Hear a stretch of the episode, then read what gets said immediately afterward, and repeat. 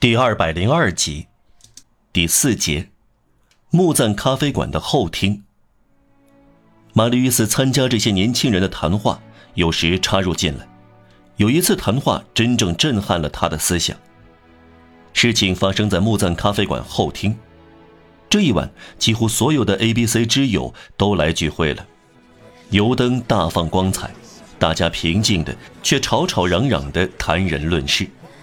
除了昂若拉和玛丽·约瑟沉默不语外，人人都随意说一两句。朋友之间的谈话有时就是这样，既平静又吵嚷。这是一种游戏，乱糟糟的，又是一场谈话。大家你一言我一语，接上话头。四个角落都有人在谈话。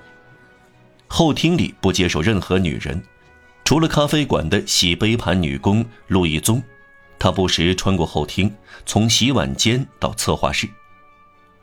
格朗泰尔已经酩酊大醉，在他占据的角落里大吼大叫，他声嘶力竭的争辩，乱说一通，叫道：“我渴了，是人啊！我做了一个梦，海德堡的酒桶中了风，要放上十二条麻黄吮吸，我是其中一条。我想喝酒，我想忘却人生。”生活不知是谁的可恶发明！持续时间很短，毫无价值。为了生活都要累得半死不活。生活是一副布景，上面很少活动门窗。幸福是一个旧窗框，只油漆一面。传道书说一切都是虚荣。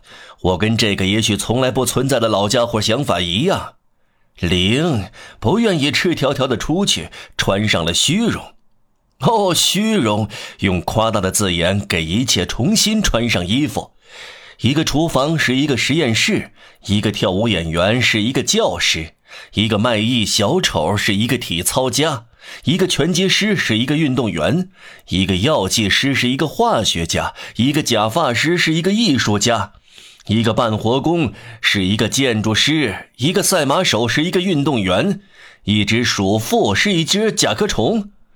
虚荣有正反面，正面是纯，是挂满彩色玻璃珠子的黑人；反面是傻，是一身破衣烂衫的哲学家。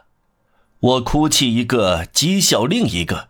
所谓荣誉和尊严，甚至荣誉和尊严，一般来说是金色青铜。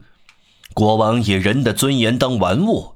卡利古拉把一匹马封为执政官，查理二世把一块牛腰肉封为了骑士。现在你们在愤怒执政官和牛排小男爵之间自我卖弄吧。至于人的内在价值，也不见得受到多大的尊重。听听街坊对街坊的赞扬吧。白对白是无情的。如果百合会说话的话，他会把鸽子打扮成什么样？一个笃信的女人对另一个说长道短，比眼镜蛇更毒。可惜我是个无知的人，因为我会给你们举出一大堆事来，但我一无所知。比如，我一直很幽默。我在格罗那里当学生时，不去乱涂乱画，以偷吃苹果消磨时间。画家和赃物只是阴阳性之差，这是对我而言。至于你们这些人，你们与我相当。我不在乎你们的完美、卓越和优点，凡是优点都会陷入缺点。节俭接近吝啬，慷慨近似挥霍，勇敢接近假充好汉。谁说虔诚，谁就有点伪善。德行中的恶行，同蒂欧根尼大衣上的窟窿一样多。你们赞赏谁？是被杀的还是杀人的？是凯撒还是布鲁图斯？一般说，人们站在杀人者一边。布鲁图斯万岁，他杀了人，这就是美德。美德是的，但也是疯狂。这些伟大的人有古怪的污点。杀死凯撒的布鲁图斯爱上了一个小伙子雕塑。这个塑像是希腊雕刻家斯特隆吉利翁的作品。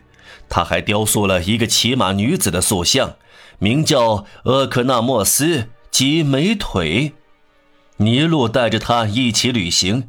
这个斯特隆吉利翁只留下两尊塑像，使布鲁托斯和尼禄爱好一致。